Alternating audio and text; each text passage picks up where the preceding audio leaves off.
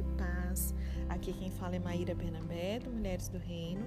Vamos dar continuidade ao estudo do livro Volte ao Lar Antes que o Dia Termine, o livro de Andréa Fauliabe, produzido pela editora Agape.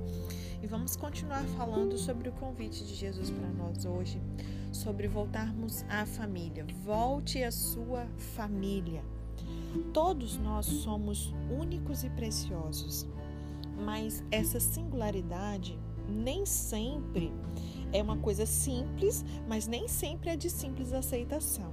Né? Nós podemos nos deparar com famílias que tenham, por exemplo, um filho sensível à arte, vivendo ali ao lado de um pai que não consegue captar quão valiosos são os seus dons.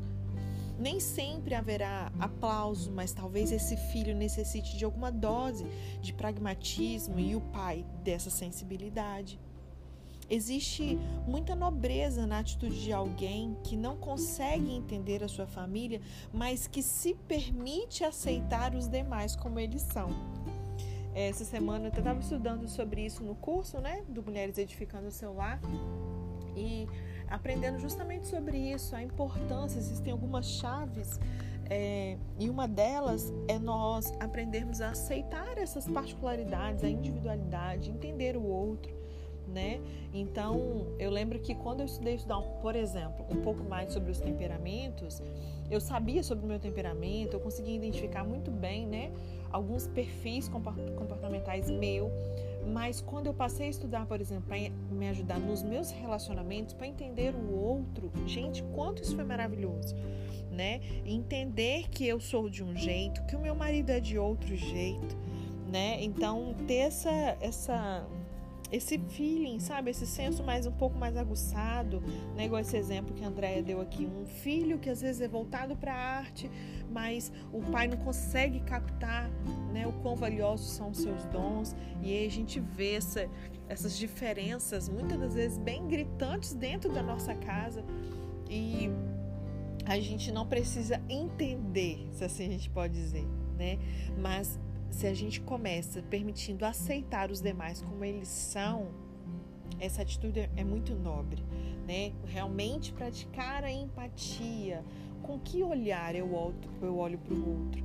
Né? Uma das coisas que eu aprendi também é pedir a Deus para me ajudar a ver o outro conforme Deus vê, olhar sobre a ótica de Deus. Isso muda tudo.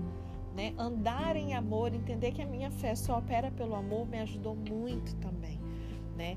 Agora, o problema é que as pessoas elas nem sempre suportam esse peso das diferenças. E aí elas tendem a abrir mão dessa convivência familiar, procurando os seus pares em amigos, vizinhos, professores e outros que entendam como seus iguais. Né? Então, ao invés de eu aprender a lidar com essa diferença, muitos fogem ao invés de ir para esse, entre aspas, confronto, né? na verdade, apaziguador, é, eu prefiro me ajuntar com aqueles que são semelhantes a mim. Né? E aí não tem evolução de nenhuma das partes. Isso é muito, muito, muito ruim.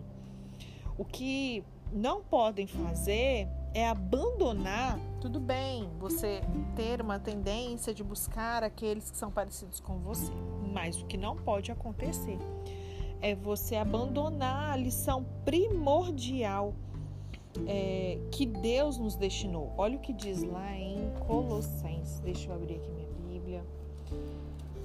Colossenses, capítulo 3, verso 12 a 21. Acho que é isso, deixa eu ver aqui. São algumas instruções do apóstolo Paulo sobre um viver santo. É, portanto, como povo escolhido de Deus, santo e amado, revistam-se de profunda. Olha isso, gente. Isso aqui, se você aplica isso nos seus relacionamentos, dentro da sua casa, né? Estamos falando sobre o nosso lar. Então, se eu aplico isso aqui dentro dos meus relacionamentos, com filhos, com quem mora com você, né? Com seu cônjuge, enfim. Meu Deus do céu, olha quanta coisa mudaria. É, revistam-se de profunda compaixão bondade, humildade, mansidão, paciência. Suportem-se uns aos outros. E lembrando que suportar não é aquele sentido de tolerar, né? Ai, eu suporto, tolero fulano, sabe? Que não tem jeito. Não. Suporte, realmente imagina uma caixa de som que precisa de um suporte embaixo. Um celular que precisa de um suporte para ele ficar ali em pezinho. Entende? É esse suporte. Nós precisamos ser suporte do outro. E ele fala assim: perdoem as queixas que tiverem uns contra os outros. Nada de ficar guardando mágoa, rancor. Perdoem, olha como. Então, existe um modo de perdoar. Perdoe como o Senhor lhes perdoou. Como é que você foi perdoado pelo Senhor? Você errou uma coisa, semana que vem o Senhor joga na sua cara? Não. Ele esquece. Maíra, mas perdoar, eu aprendi que perdoar não é esquecer. Então, te ensinaram errado. Esse é o modo humano de perdoar. Mas a palavra de Deus não fala para a gente perdoar nos nossos moldes fala perdoar como o Senhor nos perdoou. Da mesma maneira que o amar, um novo mandamento Jesus nos deu. Não é verdade? Amar o próximo como eu vos amei. Qual amor que ele nos amou? O amor sacrificial, dando a vida pelo outro. E o outro que não merece, ainda por cima. Né? Então não é mais amar como a si mesmo, é amar como ele nos amou. Não é simplesmente perdoar, é perdoar como ele nos perdoou. Amém? Medita depois aí um pouquinho mais esse versículo, tá? verso 12 e 13 de Colossenses 3. Aí continuando, Andréia botou aqui pra gente estudar até o verso 21. Então vamos lá. Verso 14. Acima de tudo, então antes disso tudo, acima de tudo isso, revistam-se de quê? Do amor, que é o elo perfeito. Se você se revestir do amor, gente, o resto você vai conseguir, né? Que a paz seja o hábito, seja o juiz em seu coração visto que vocês foram chamados para viver em paz. E é para isso que nós somos chamados, como membros de um só corpo. E também sejam agradecidos, nada de murmuração, é gratidão. Sejam agradecidos. Habite ricamente em vocês a palavra de Deus. Então não é de maneira escassa que a palavra de Deus tem que estar na minha na sua vida que essa palavra, a palavra de Cristo, habite ricamente em nós. Ensinem e aconselhem uns aos outros com toda sabedoria. Bom, para eu ensinar e aconselhar, primeiro eu preciso estar com a palavra habitando ricamente em mim, né? E com toda a sabedoria do alto. Cantem salmos, hinos e cânticos espirituais com gratidão a Deus em seu coração. Tudo o que fizerem, seja em palavra ou em ação. Façam-no em nome do Senhor Jesus, dando por meio dele graças a Deus Pai. Aí vem aquelas responsabilidadezinhas que muitas não gostam. Mulheres, sujeite-se cada uma a seu marido, como convém a quem está no Senhor. Olha, convém, você está tá em Cristo, linda? Então, como é que convém? Que você se sujeite ao seu marido. Marido, também ame cada um a sua mulher. Não a trate com amargura. Ela é o vaso mais frágil. Filhos, obedeçam a seus pais em tudo, porque isso agrada ao Senhor. Pais, também não irritem os seus filhos, para que eles não desanimem.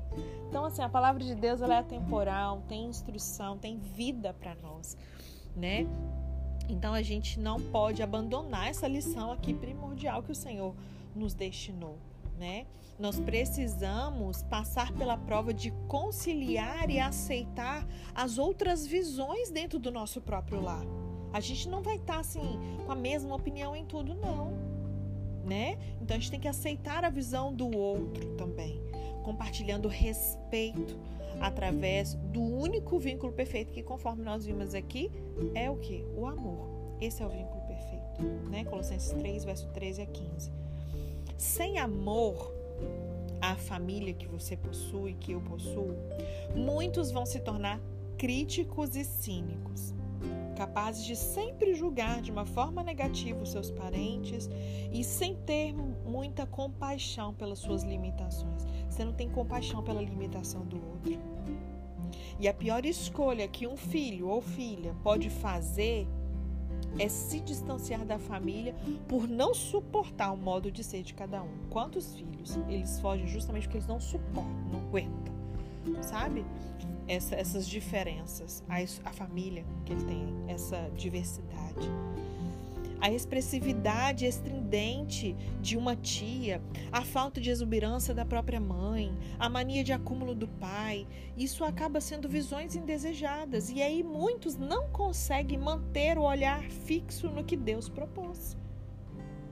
Deus ele está dizendo alguma coisa por meio dessas pessoas e deseja que você abra o seu coração e também seja luz para essas pessoas. Né? Aquela situação está te incomodando muito. Vamos ver assim, Deus, e aí, o que, que eu faço com isso?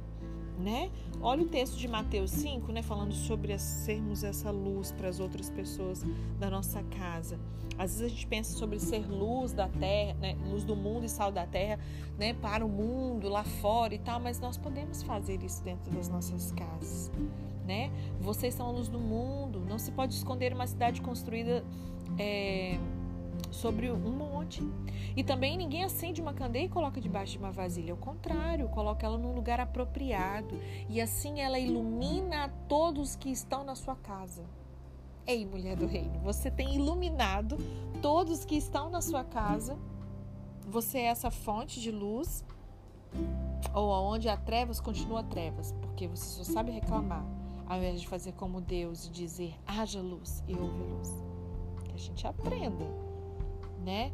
Assim, brilhe a luz de vocês diante dos homens para que vejam as suas boas obras e glorifiquem ao Pai de vocês que está nos céus.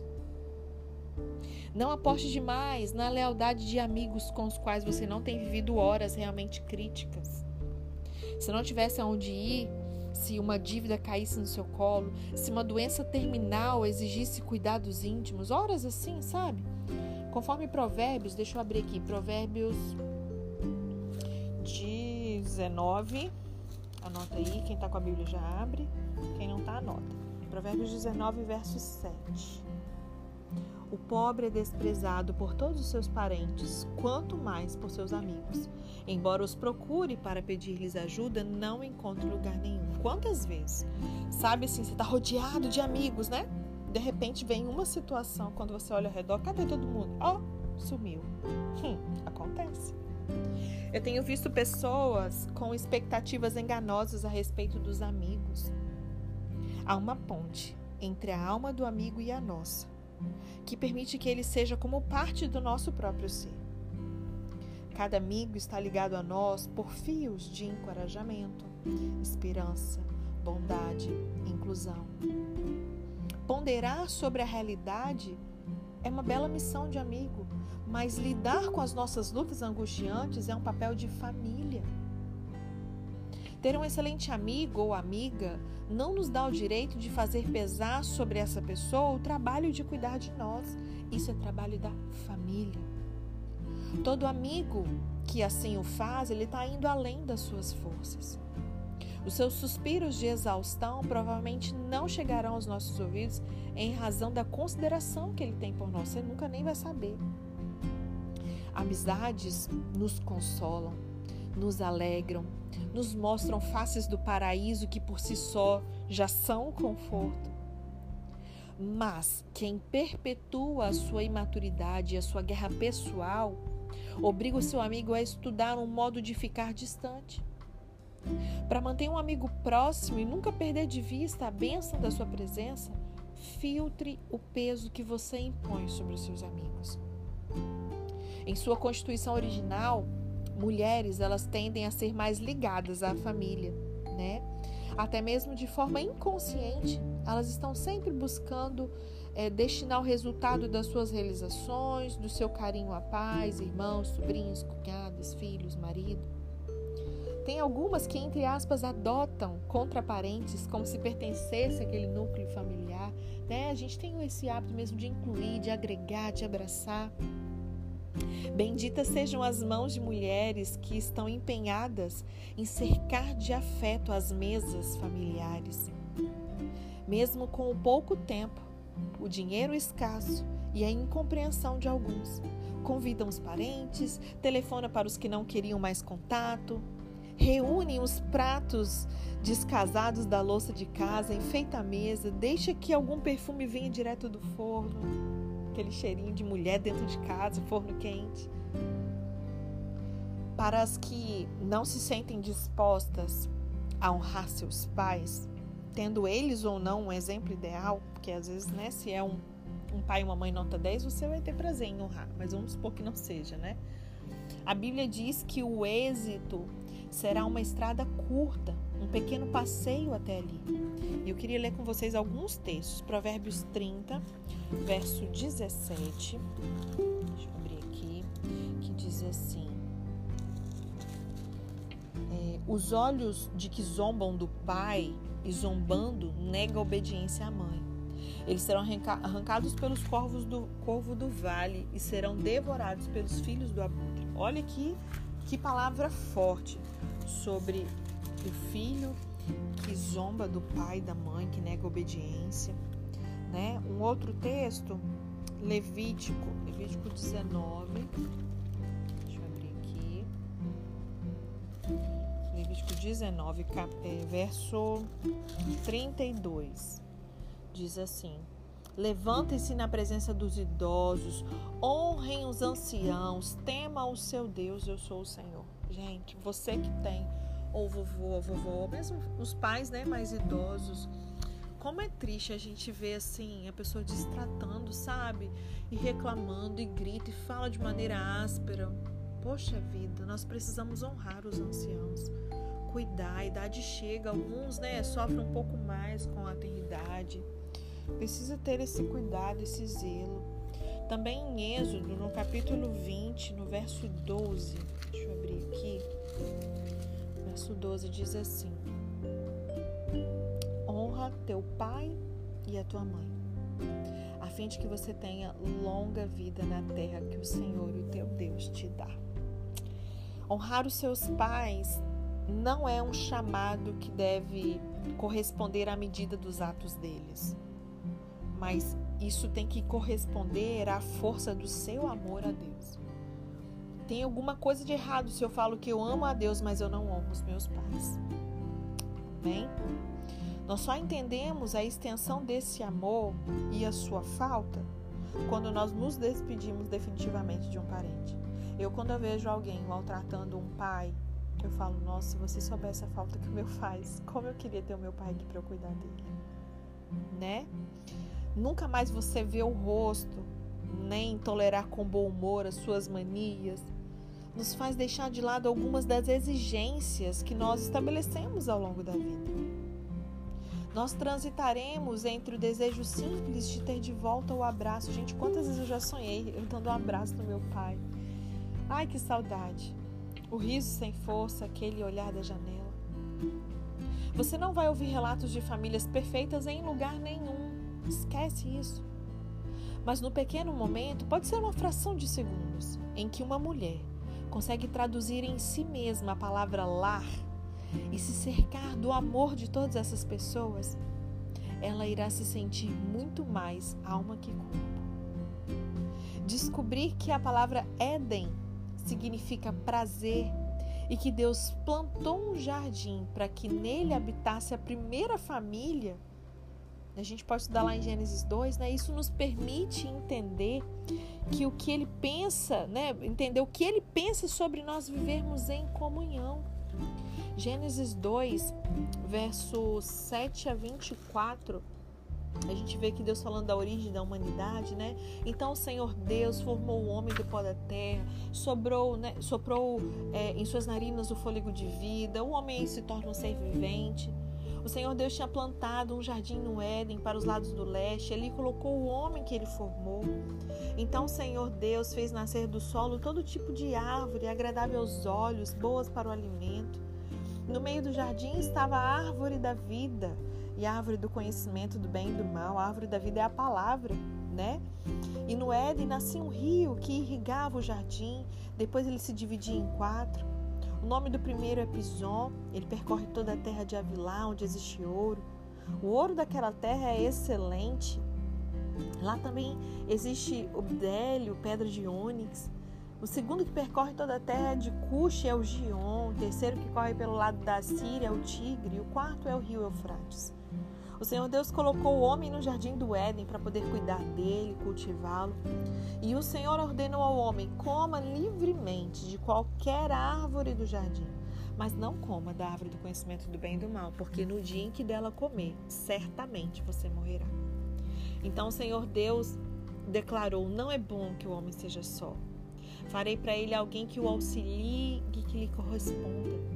Depois que ele formou da terra todos os animais do campo e todas as aves do céu, o Senhor Deus os trouxe até o homem para ver como ele os chamaria. E o nome que o homem desse a cada ser vivo, esse seria o seu nome.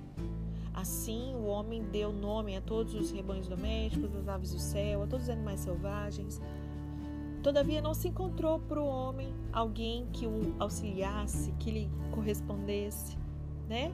Então o Senhor Deus fez o homem cair no profundo sono, e enquanto o homem dormia, tirou-lhe uma das costelas, uma parte dos lados, né, do homem, fechando o lugar com carne, e com a costela que ele havia tirado do homem, o Senhor fez uma mulher e a levou até ele. E disse então o homem: Essa sim é osso dos meus ossos e carne da minha carne. Ela será chamada mulher, porque do homem ela foi tirada. Esse termo, né, homem, ish, e mulher é isha, forma um jogo de palavras no hebraico, né? E por essa razão o homem vai deixar pai e mãe, se unirá à sua mulher e eles se tornarão uma só carne. Quando a gente olha todo esse relato, a gente entende o que, que Deus pensava sobre viver em comunhão. Andréia compartilha conosco assim: Minha mãe envelheceu e tornou-se frágil para poder suportar nossa algazarra.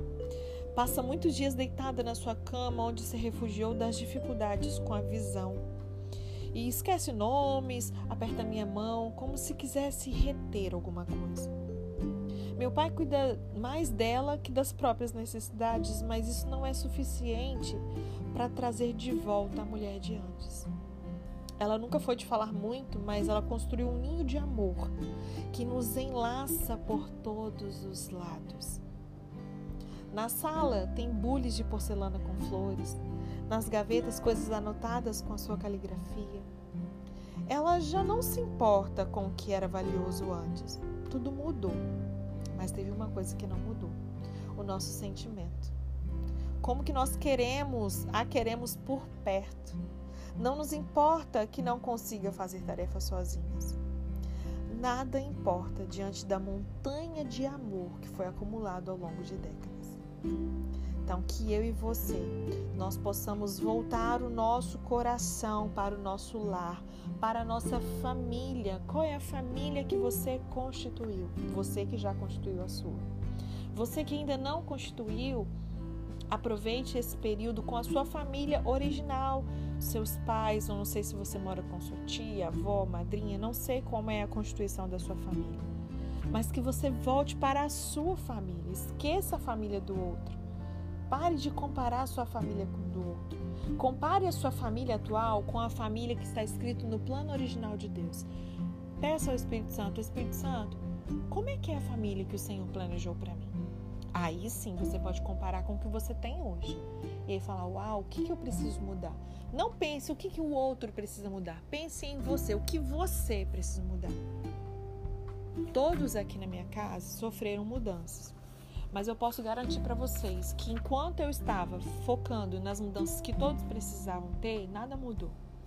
Mas a partir do momento em que eu me posicionei e que eu chamei para mim a responsabilidade, sabe? Eu falei, vou focar no meu processo. Tudo mudou. Eu sei que hoje o que eu vivo, meninas, é colheita dessas sementes das renúncias, sabe? Do posicionamento de uma obediência mesmo, como Deus sempre diz, né? 99 não é 100, Maíra, sabe? De ter que forçar um pouco mais uma coisa ou outra até aquilo entrar pelo Espírito, né? Então que você também tenha essa mesma decisão. É uma decisão. Não espere sentir, simplesmente decida, escolha, faça a sua melhor escolha. Escolha cuidar da sua família, se voltar para sua família e eu tenho certeza que o Espírito Santo de Deus vai te ajudar. Se tiver alguma situação que eu possa também te ajudar, fique à vontade, eu estou à disposição. Pode me procurar no WhatsApp, me mandar uma mensagem no direct do Instagram, não sei por onde você está ouvindo, se você está ouvindo aqui no grupo do WhatsApp ou se você está aqui no Spotify, mas nas redes sociais tem os meus contatos lá, fiquem à vontade. Se eu puder ajudar em algo, eu estou à disposição. E eu creio que aquilo que Deus fez em mim, fez no meu casamento, fez na minha casa, no meu lar, na minha família, pode também acontecer na sua família. Amém? Então a gente finaliza. Esse áudio ficou um pouquinho maior. É, sobre volte a sua família. Amém? Que você tenha um fim de semana maravilhoso com a sua família. É, na semana que vem, deixa eu ver aqui como estamos. Vamos para o capítulo 18. Ai, gente, tá acabando! Faltam três convites só, tá? Então acho que semana que vem a gente deve terminar. Volte ao seu amor. É o nosso próximo convite que vamos desfrutar. Tá bom? Deus te abençoe. Um excelente fim de semana, cheio da presença de Deus no seu lar.